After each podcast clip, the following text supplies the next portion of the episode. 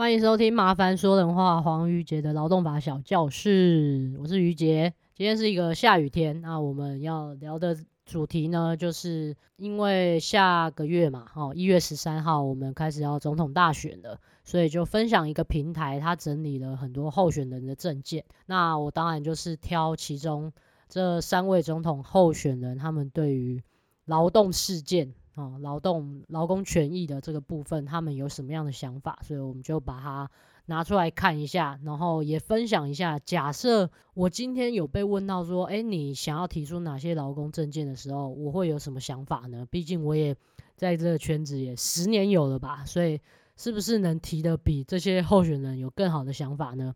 所以今天大概讨论一下这个主题。那其实我上礼拜有写另外一篇文章啊，是呃，我知道最近人资们都一直在处理，就是伙食津贴它的免税额从两千四调涨到三千块的这个问题。因为那个财政部吧，财政部它开始嗯公告了，好像上礼拜、上礼拜、上上礼拜是公告了一大堆的那个免税措施，包括什么。一百一十四年的所得税的免税额都提高，什么标准扣除额、什么挖哥、什么薪资扣除额，全部都提高。总之就是让大家可以少缴一点税。那其他呃，其中有一个内容就是免免税的伙食津贴，我们本来是一个月固定两千四嘛，所以现在提高到三千块。但是呢，呃，这个我这个问题我有写了文章了，然后也蛮多人是说直接看得懂啊，所以如果你们想看的话，可以直接去看。啊，这个部分的讲解，因为我会在下个月一月的时候，我每每三个月会有法定更新课嘛，所以我会在那个时候再详细讲，搭配那个解释令的内容，文字跟声音，就是跟大家一起讲解，所以我就不会今天在 podcast 里面讲。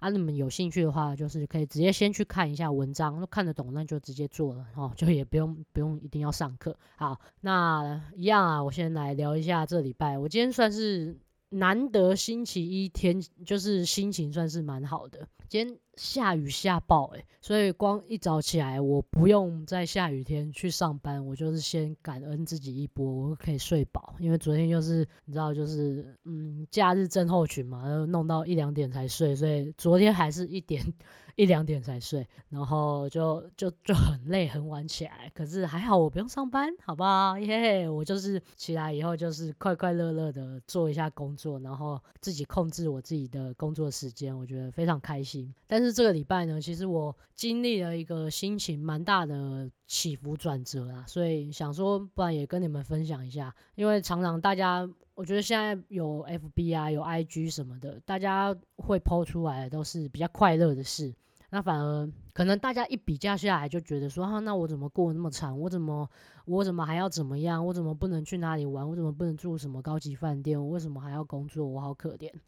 啊，就是因为大家 po 出来都是最快乐的样子，所以我觉得，虽然我这我现在心情已经变得很好了，但是其实我上礼拜有经历过一个，呃，算是一个我人生在抉择我的价值观的一个时间点，所以，呃，我就跟你们分享一下我遇到什么事，但是又不能讲的太太太太清楚啊。总之，简单来说就是，呃，我有一个学生就一样有买我的课程，我所有的劳劳基法十四堂课的课。的学生，然后他本来就会定期，呃，可能 email 问我一些问题，然后我就会，呃，付让他用个案咨询。我个案咨询就是一分钟一百块嘛，我应该有跟大家讲过，就是个案咨询的方式，我就会回答他，那他也是都会很阿莎力的付钱。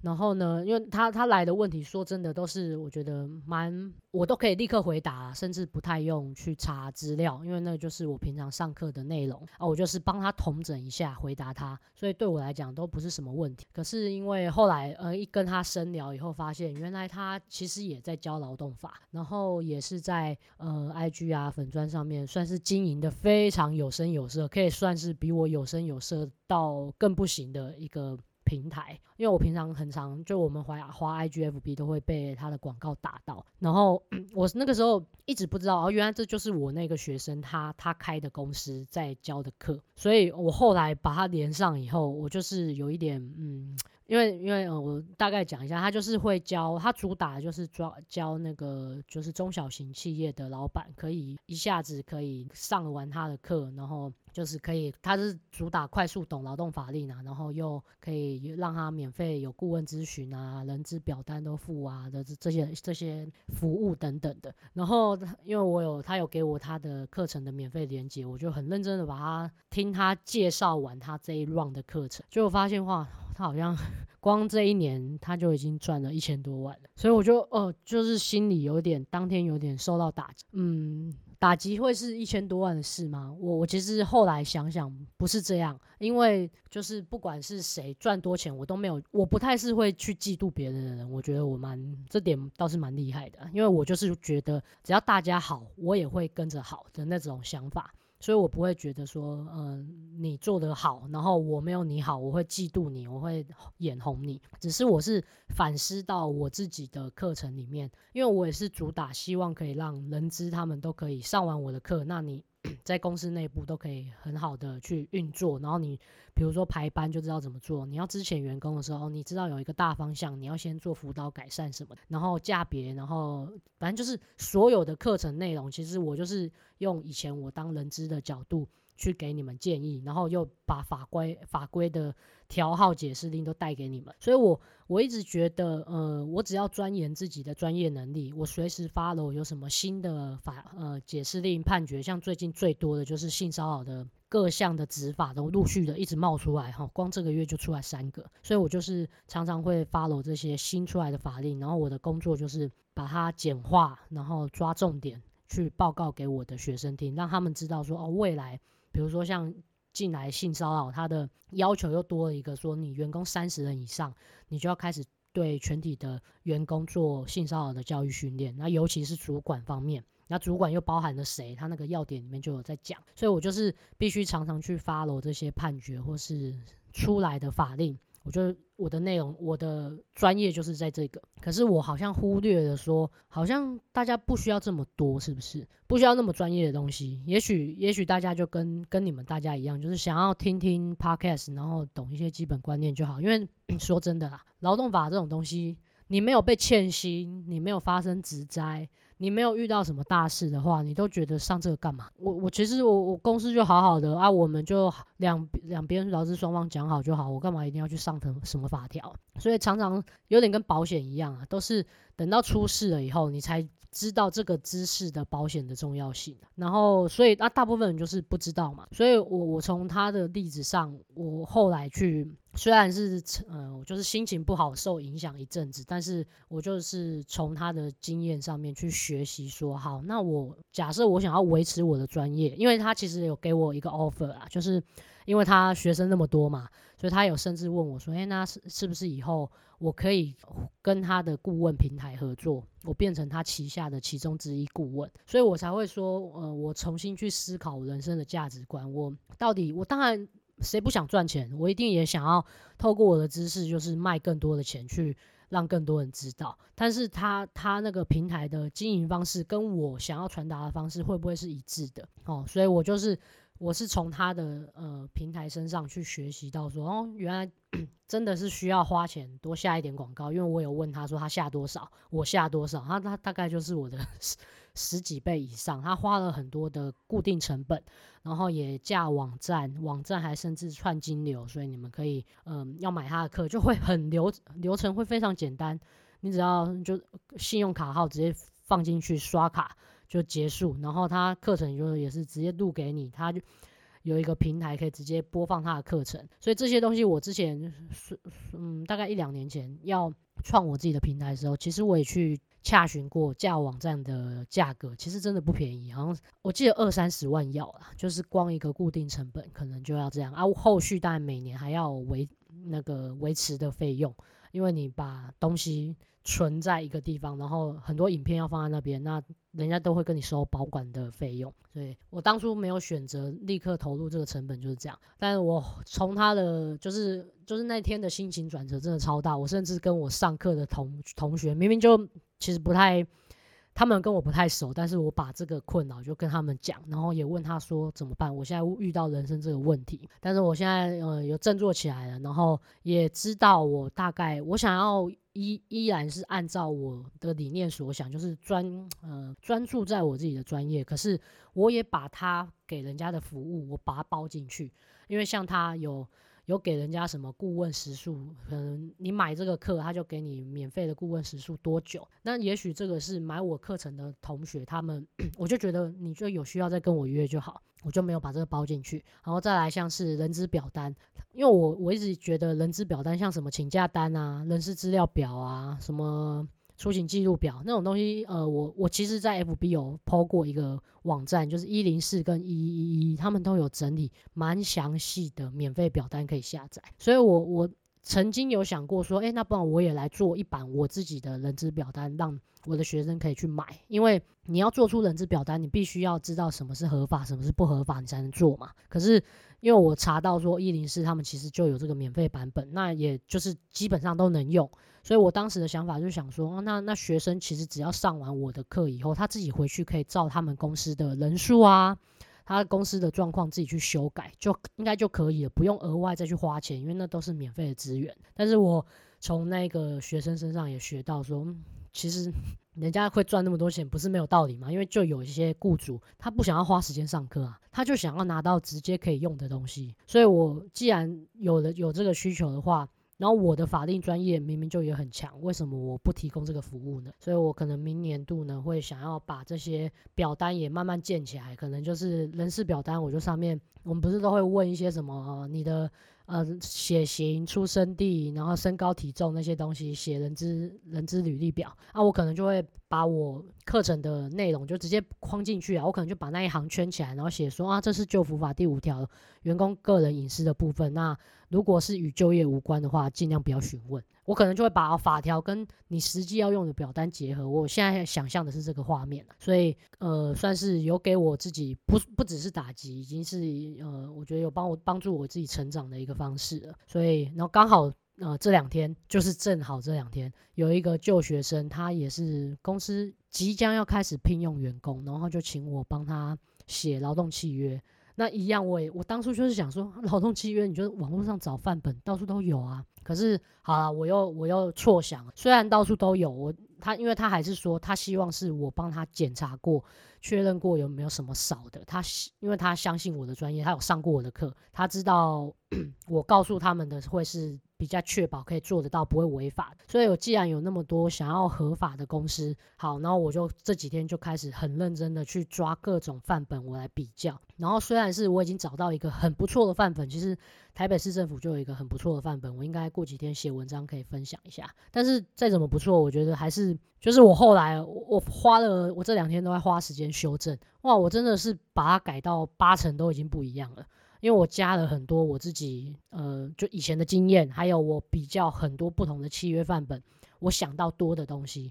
比如说，你讲到正常工时就是每天八小时，一周四十小时，然后要一例一休。但是我就想到说，哎，那还有一些状况是我以前有定过，在 Momo 有定过那个，比如说台风天来，员工要怎么出勤的办法，那我也要把它定进去。我可能用几行话说哦，员工如果遇到天灾事变、突发事件，那如果他的，我就我上课讲的嘛，那三个东西你们还记得吗？哪三个东西，哪三个地方被公告是那个呃停班的时候，员工可以不用去上班呢？哪三个？哦就是工作地嘛，以及你的居住地，还有你上下班的必经之地。所以我就会把这三个，我就是就是我其实不用参考任何法条，我就是用自己的话说啊，员工的上班下下班如果经过这几个地方，然后不被政府公告是免出勤的话，那就当日无出勤义务，然后公司也不用给付薪资。我就是把呃可能漏漏等的一个法条的要点办法，我把它定在契约里面，让员工跟。公司当然，公司一定也不太知道了，所以我觉得我那一份契约等于是同时在教育劳资双方，因为他们是双方要各签字一份嘛，对啊，所以呃像这种台风天啊，还有甚至选举投票日，我也没有看过有人把它加上去。选举投票日要怎么出勤，薪水要怎么加倍给，然后还有各种的加班费要怎么计算，我都直接把我的课程里面，因为我都有平常就整理一一大堆表格了嘛。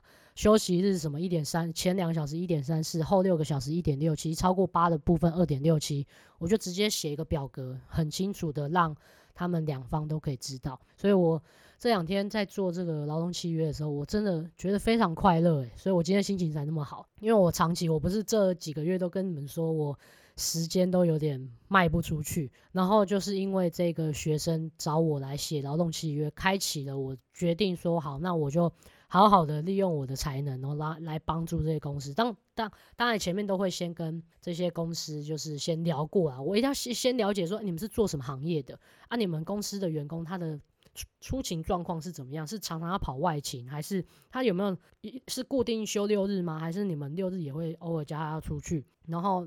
工作状况状况是几点到几点，怎样比较好？我就去帮他们定出适合他的条文文字。那当然，我用我的想法定出一版，先先讨论完，然后我那天跟他讨论了半小时，然后定出了现在一版已经差不多七八成好了，因为我还要再去逐步的检查有没有更好的范本，也是我没想到，我再把它加进去。我现在已经定的，我觉得在定的时候我就觉得我他妈我是天才吗？就是我这个时候我就会非常喜欢我自己的工作，我觉得我同时帮助了他们，然后又定出了这个房间上我觉得最好的劳动契约范，所以我就觉得心情非常好。然后可能接下来就是要跟他再次开会讨论，然后把每一条都跟他解释一下，说，诶，这条为什么我这样定？那这样你要怎么用？然后里面有定到说有哪些请假单。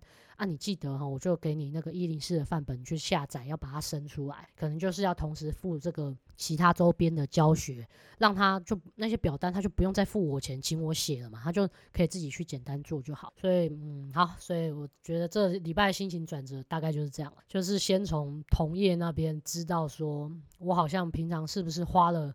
太多的心力在专业的部分，反而没有花时间在可能行销啊，或是嗯，就是把自己的 外观嘛做得更漂亮，让大家想要购买课程。然后反而我的就是销售量都不是一直都不是很好。但是而到现在，我可能我未来这边这部分行销的部分，也许也会加强。但是因为我就不是这个专业，所以看看后来要怎么走啊，然后再。就是用我的专业，把我可以做的表单啊、契约都把它修订好。我觉得这是我这个礼拜的收获啦。不小心已经讲了快二十分钟了。好啦，我们进来今天的主题吧。今天主题是要分享那个候选人的证件平台嘛，它是一个叫 Reader 的网站。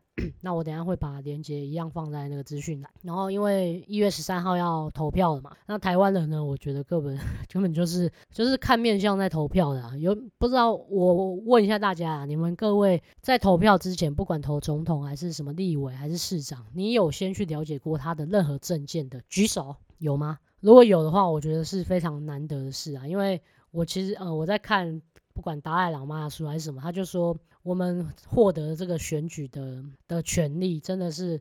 很多地方都还不能民选总统，欸，很多地方都还是共产国家统治，军权主义，就是都是军队在管。那你能去投票，其实是一件很了不起的事情。这是可能台湾人努努力了三四十年，我们一九九六年嘛才有第一次的民选总统，其实至今也才不过今今年几年，二零。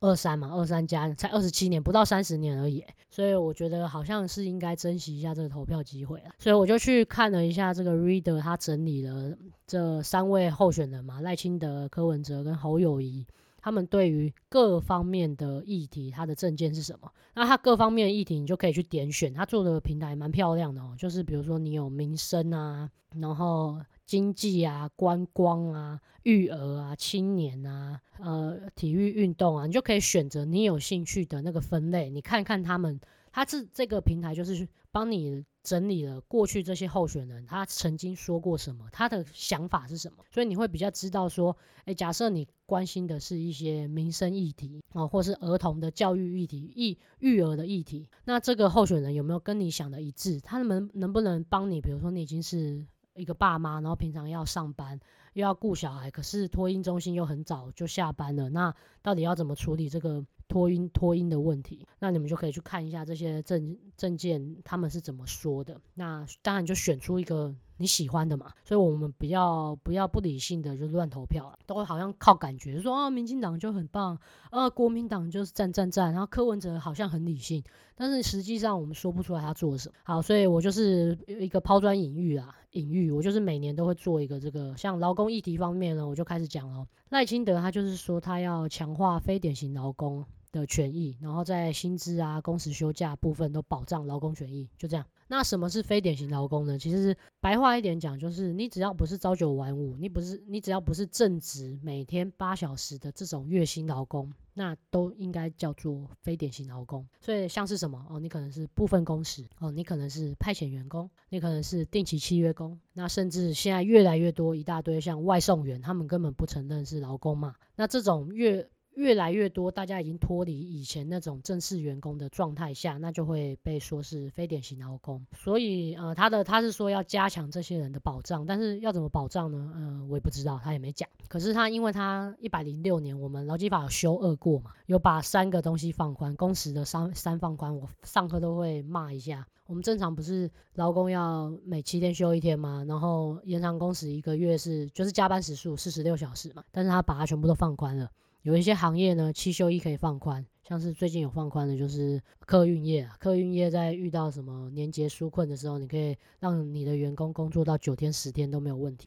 然后延长工时，已经你一个月有加班过四十六小时吗？那他现在觉得不够，他要放宽成五十四小时，然后再来就是轮班间隔十一，原本是说今天下班到明天上班要间隔十一个小时，但他现在呃又放宽成可以变成八小时，那是谁在用呢？就是台电、台水、台糖这些国营事业，也就是你政府是呃你的雇主是政府的这些国营事业，都可以用更宽松的方式去。聘聘请管理你的员工，所以我当初对于赖先生呢，他这个工时三放宽是非常非常厌恶。但好，反正我就讲到这里。然后，因为我们不可能只看劳工议题去投票嘛。我我我有嗯，我文章有写到，我当然最关心的是还是主权问题嘛。他们对主权，我们跟中国大陆的关系怎么处理？他的认定是什么？他们认定是我们是同一个中国人，还是？我们台湾本来就是有自己的政府，然后自己有各自生活权利，自己有独立政府的一个想法呢。啊，我当然是分享劳工啊，劳劳工这部分我真的没办法给赖清德太高分。好，就这样。然后再来柯文哲，他是说要解决少子化，那长长期做法呢，就是呃适度的引进移民，让过去什么六十五岁的准备退休的壮世代重回劳动市场。对于中高龄者有更适合的工作内容来补充这个劳动力的不足。那我简单翻译，它听起来好像就是说，希望你们都晚一点退休啦。那六十五岁退休太早了啦，你们哦最好全部都重回劳动市场啊。啊，我看哦要怎么职务再设计啊，让你们这些呃看起来是社会的高龄者哦，啊你们还是可以要多工作久一点，不然大家都活那么久。所以我看起来他的意思就是，你们都给我晚一点退休啊。所以这就是他解决我们市场上劳动力不足的其中一个方法。我没有觉得不好，因为我觉得这是配套的一部分。因为我们的确高龄化，但是他没有再提出更具体的说，那职务再设计。你说高龄者职务再设计，像高龄者就是体力比较差，然后可能视力什么，我们的确健康能力会比较下降。那我们在公司里面，难道要规定说啊，字体都要十四以上吗？这样算不算是一个协助高龄长者回归劳动职场的一个方式？哦，有可能啊，或是呃，一天个工时，以前年轻人的时候你可能可以做八小时，现在是不是可以四小时就好？这个他没有讲出一些更具体的配套措施，我就觉得，嗯，怎么？我现在比较害怕的是，因为柯文哲是他，他是工作狂，所以他如果想要让大家更晚退休，那是真的会做到，因为他自己都已经。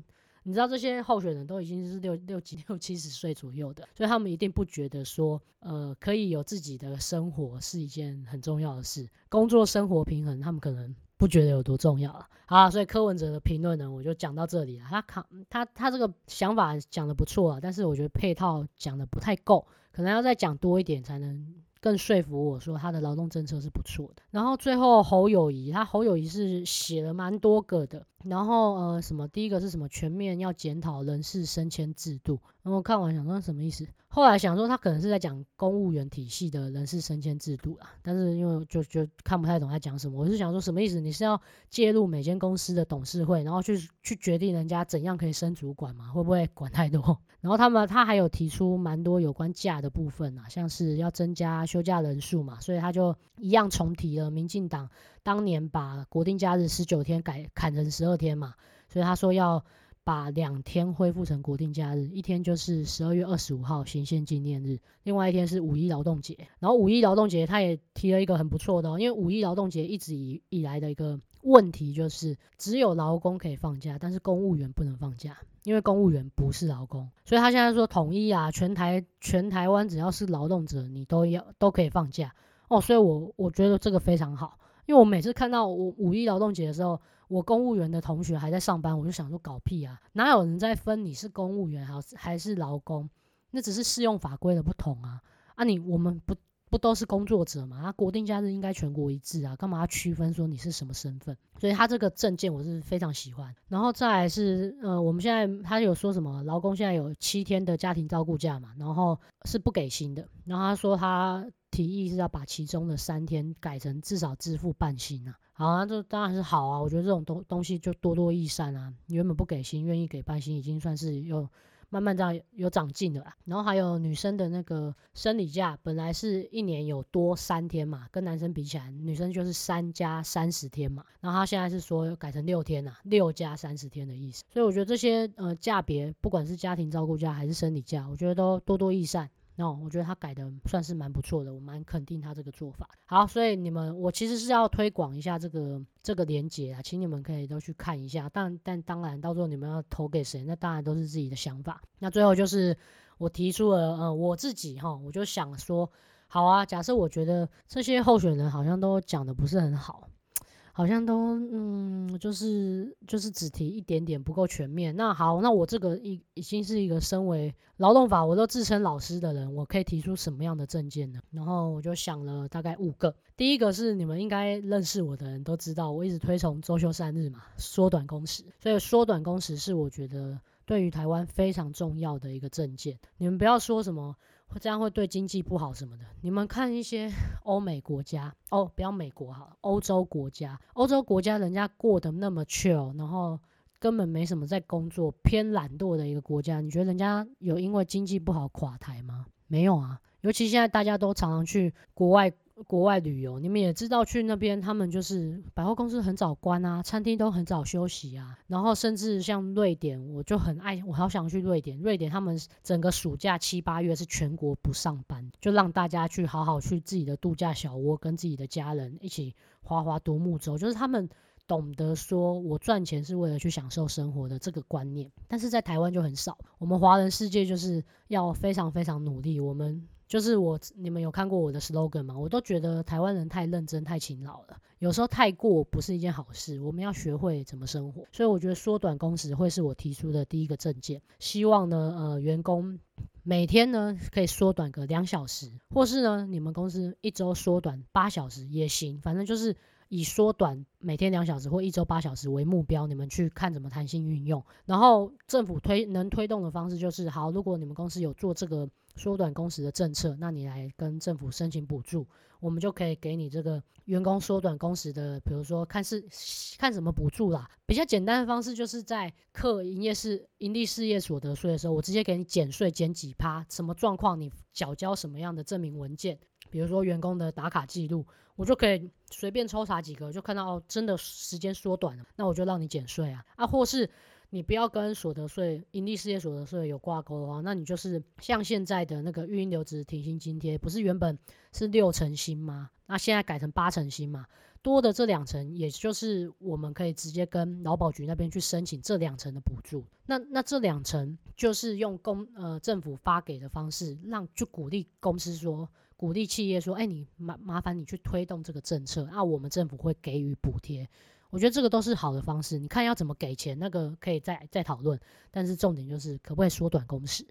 那当然，我觉得缩短工时它不只是影响到我们的工时问题，一一定是整个社会都影响。因为你说大家现在要照顾小孩，少两个小时真的差很多啊！你想想看，你原本六点下班啊，你现在四点就可以下班，你是不是可以去托儿所？”去幼稚园去接你的小朋友，所以托儿所、幼稚园的老师长工时的问题是不是也可以顺利的解决了？然后，然后你自己每天可以用的工呃的生活时间多了两个小时，那是不是更有可能你们就有自己的时间去规划运动啊，在家煮饭啊，然后甚至做做爱啊，打了个炮啊，然后有时间陪小孩。当你有时间陪小孩的时候，生育率不就会起来了吗？所以我觉得缩短工时算是我一直希望可以看到的，就是不管是周休三日还是说缩短工时。好，然后再再第二个就是现在一直有做到的，就是基本工资啊。基本工资每年呃在蔡英文执政的这八年，每年都有提高，我觉得是非常好的。那对于我们可能大部分听我的 podcast 还是来上我的课的同学，我们都不是领基本工资的那群人。可是我要跟你们分享一下我以前老检的经验，我以前去。老检那些，比如说百货公司美食 美食街的清洁人员啊，打扫阿姨呀、啊，或是在医疗产业，他们收那些脏污啊、污污衣的那些做基层清洁员工的那些阿姨叔叔们，他们就是领基本工资的人。那谁会聘雇他们呢？其实都是一些小不拉几的公司，只想要。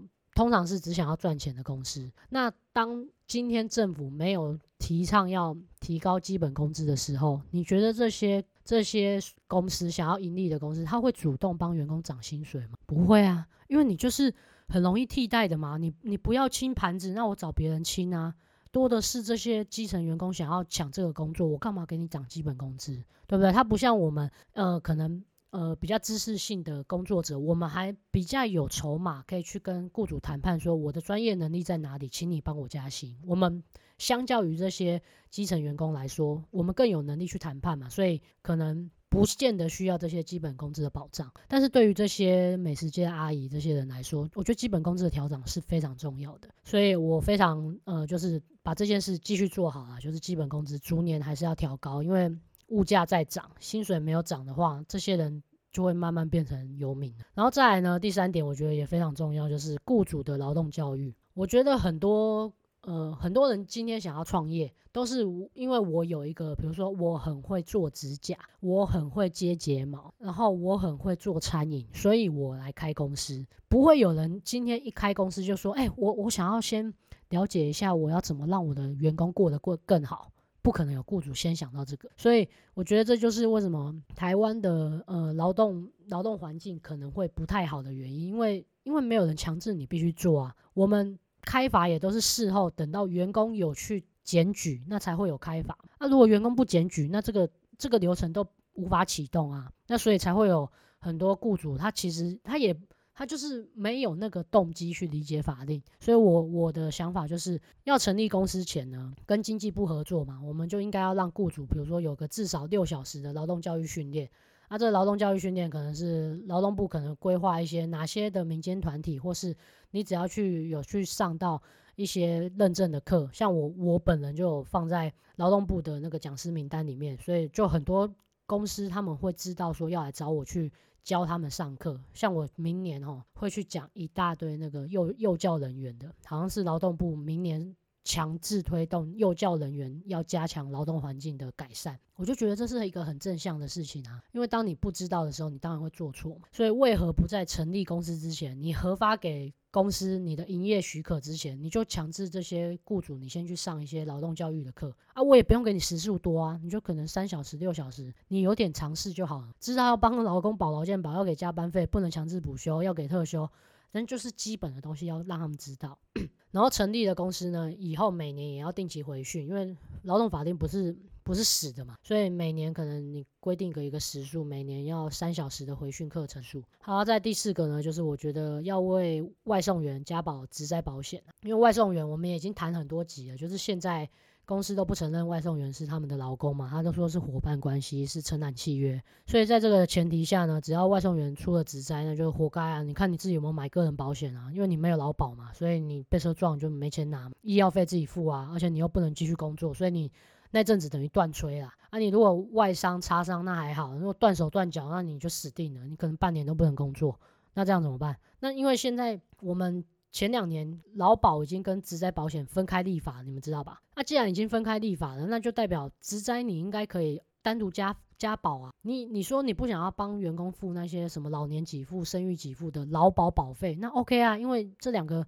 保险已经独立出来了嘛，一个是劳工保险，一个是职职业灾害保险。那至少在他还没有认定是这些公司都不承认他是劳工之前，可不可以有一些法规就强制说，公司啊，你不管怎么样啊，好啊，你现在不承认他是劳工，没关系啊。那你先帮员工加保这个职灾保险，也没多少钱，好不好？那个就是一两趴的保费而已，真的是一个月你可能一个人也不用几百块的事情，就可以让员工发生事情的时候，他被车撞的时候，他不用断炊，已经让你最小限度哦。我没叫你加劳保哦，也没叫你提拨六趴劳退哦，也没跟你说你要开始算什么加班费哦。我就是要求最基本的，让他们职灾有有有点保险，有点保障就好。然后最后就是个人投保的部分啊，就是呃，从其实是我从我自己个人立场出发，因为已经越来越多像 YouTuber 啊，还是你是 IG 经营的啊，就是我们现在的工作形态越来越多元了。我们不太现在传统受雇于雇主的这种状况已经越来越少了。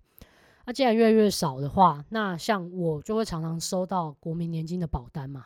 那其实我根本不是国民年金该加保的人啊，因为你有工作的话就应该加劳保。可是呢，很很麻烦的就是劳保它现在还是要透过一定雇主帮你加保，再不然呢，你没有一定雇主的话，你就要透过外面的职业工会去加保。但是职业工会，我说真的，大部分都不是太有专精的。工会，他们好，我就不多说，就这样。所以我，我不觉得有需要透过一个中间人的职业工会让员工自己去投保。像我自己的心态就是觉得，既然我们都可以用自然人凭证，然后去登录劳保局的网页去申请那些什么伤病给付，那为什么不让我这样投保呢？我虽然是一个个人户，但是我还是可以自己帮我自己投保劳保。我愿意投保劳保，应该对政府来说也是有一个保障嘛，因为。就是社会安全网，我们自己有买保险，愿意付这个保费的话，才不会到最后变成一个社会安全网要接住的那些社会救助那些游民，不会变成政府额外的财政负担。好，所以以上几五点呢，是我当天写文章的时候想到，我觉得我可以做到的内容，那就跟你们分享到这里吧。那后面就来唱歌。Take a bite. It's your favorite kind. Sugar coated crispy crunch. I'll tell this on your tongue. Stay tonight. Roses on my mind. Can't believe it's been this long since I last sang your song. Oh, I hope I didn't know it's you, you are my ghost.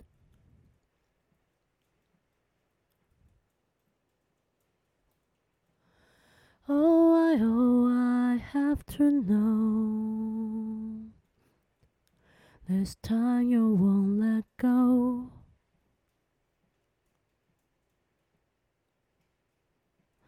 Let us brush off the dust, fall back to the stars.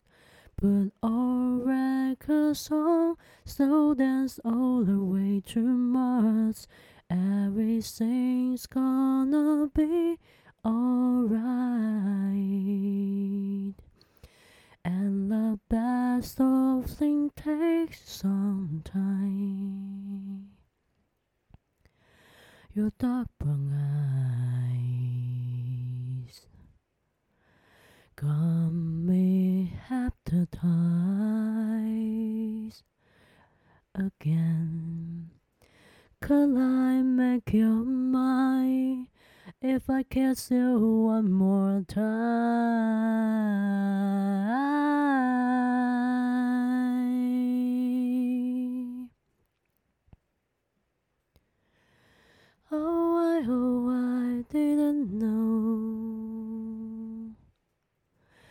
It's you, you are my ghost.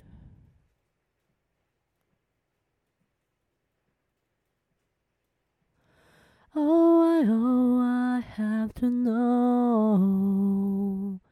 This time you won't let go.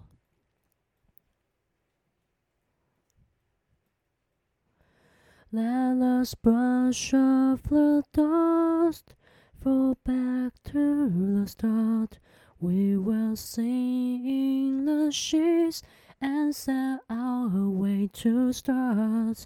Everything's gonna be alright. And the best of things takes some time.